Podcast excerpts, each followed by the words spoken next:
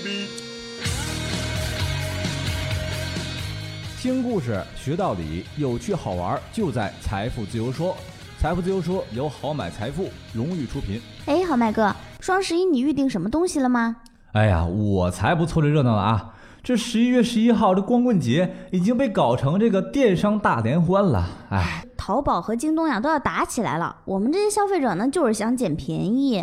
你看啊，这个京东啊可以说是后来居上啊。在零四年的时候，国内的电商阵营就已经十分庞大了。当当网拿到了 C 轮融资，卓越卖给了亚马逊，易迅、淘宝等发展壮大。可是当时啊，刘强东才刚刚开始转型互联网，这边的电商阵营都打得火热了，另一边京东才刚刚准备踏入互联网行列，这有点晚呐。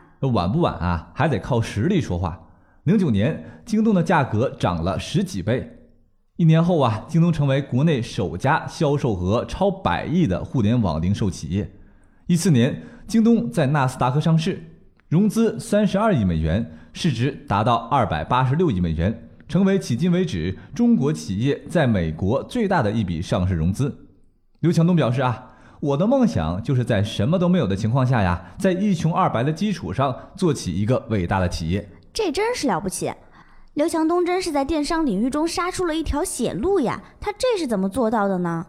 其实啊，刘强东最初的梦想就是当一名政客。以此为目标啊！九二年，他进入了中国人民大学社会系。据说他带着七十六个熟鸡蛋就进京了啊！开学第一周都没舍得去食堂，一天三顿就吃煮鸡蛋。接下来，他开始玩命的赚钱，自学编程，没日没夜的写代码。大三下半年就赚了二十万。二十岁的刘强东到人大旁边的学生餐厅吃饭，他往那儿一坐呀，啊，把大哥大往桌上一摆，就有服务员过来问。大哥想吃点啥？这个是相当的霸气呀！可不是吗？尝到甜头之后啊，刘强东大四开始正式创业，投入二十四万元在中关村开餐厅。可是结果呀，并不顺利，不仅生意一败涂地，还背负了二十万元的债务。这当年的二十万元相当于现在的两百多万，一毕业就欠下巨债，还都是借父母和亲戚的。刘强东当时岂不是快崩溃了？为了还债呀！毕业后的刘强东选了一家高薪的日资企业，从库管做起啊，经历电脑担当、业务担当和物流担当。在那家公司，他学会了严谨的做事态度。日本人对于发传单这样的小事儿都有严格的标准，传单发送的误差率不得超过一定的比例。后来，他将这种做事态度带到了京东。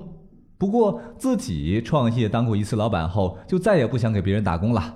九八年，刘强东带着一万两千元积蓄再度创业啊，经营光磁产品，名字叫京东多媒体。看来这就是京东最早的雏形啊！哎，也不全是啊。到零四年，京东多媒体网电子商务网站上线，其业务重心呢才开始向电商转变。不过，直到零六年，京东还是一个规模不大的电商平台，融资之路啊是步履艰难。据说，因为没钱的焦虑和不安，很短的时间里，刘强东的头发全白了。当时他才三十四岁。当时啊，对于京东而言，最基础的也是最重要的工作有两项：一是建立一套现代化的库存管理系统；二是要争取到更多的供应商，并获取足够低的价格。这两项工作没有一项是轻松的。在这种情况下呀，刘强东决定开发一套库存管理系统。零六年。京东开始按照一个电商平台应有的流程运作，库房采用货架号管理，供应商方面呢，刘强东建立起了线上采购部，依靠低价走量，并使其成为一个越来越重要的出货渠道。这高材生就是不一样，干什么都有模有样的。紧接着啊，今日资本就来雪中送炭了，他给京东投了一千万美元，就此打开了京东的融资大门。零七年。京东共计进行了九次私募融资，老虎基金、DST 全球、红杉资本等 PE 机构纷纷加入，募资额总计达到十八点七七亿美元，这在国内互联网公司中仅次于阿里集团呐。直至京东一四年上市时，当初今日资本对京东的投资价值超过二十六亿美元，投资回报率高达近一百五十倍。零七年到一四年，京东的年销售额一路高歌猛进。并在一四年突破两千亿，员工数量超过三点二万。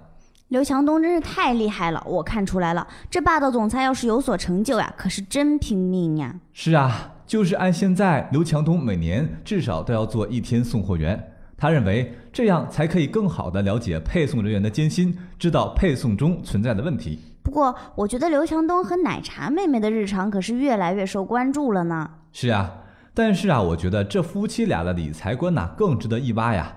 除了日常啊秀恩爱，刘强东和奶茶妹妹还热衷于投资理财。表面上看，这些投资金额不高，持股比例也不高，投资方向啊更是和电商没啥关系。餐饮、教育、医疗无所不包。除此之外，他们还通过东辰投资控股有限公司对外进行投资。在这家公司中啊，刘强东出资五千万元，占股百分之五十，而章泽天则是公司的董事长。刘强东夫妇通过东辰投资的公司啊，金额通常控制在一千万元之内，持股比例也低于百分之十。当然呐。除了东辰的中资公司之外，他们还通过别的渠道进行投资。这投资很分散呐，资产配置全面。看来夫妻俩非常懂这个安全理财之道。听完这些，你有没有学到些啥呀？我觉得这刘强东的生存法则之一呢，就是他勇于去做不可能的事情。刘强东自己也说过呀，如果你做了一件百分之百的人都能看得懂的事情，那么这件事情呢，注定不能成功。任何公司的成功呢，一定是做了别人认为不可能的事情。第二呢，是他重视价值投资。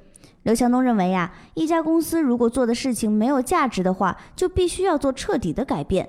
不管它的财务表现有多么好，好的公司呢，不仅会为用户带去巨大的价值，还能为行业、为社会带来价值。重要的是，他看清楚了方向，顺应了趋势。刘强东表示呀，如果有风口，京东不一定出现在互联网领域，很可能出现在传统领域，因为问题最多的行业，也将是机会最多的行业。好了，今天说完了咱们的京东啊，刘强东，我们下期呀再见，下期再见。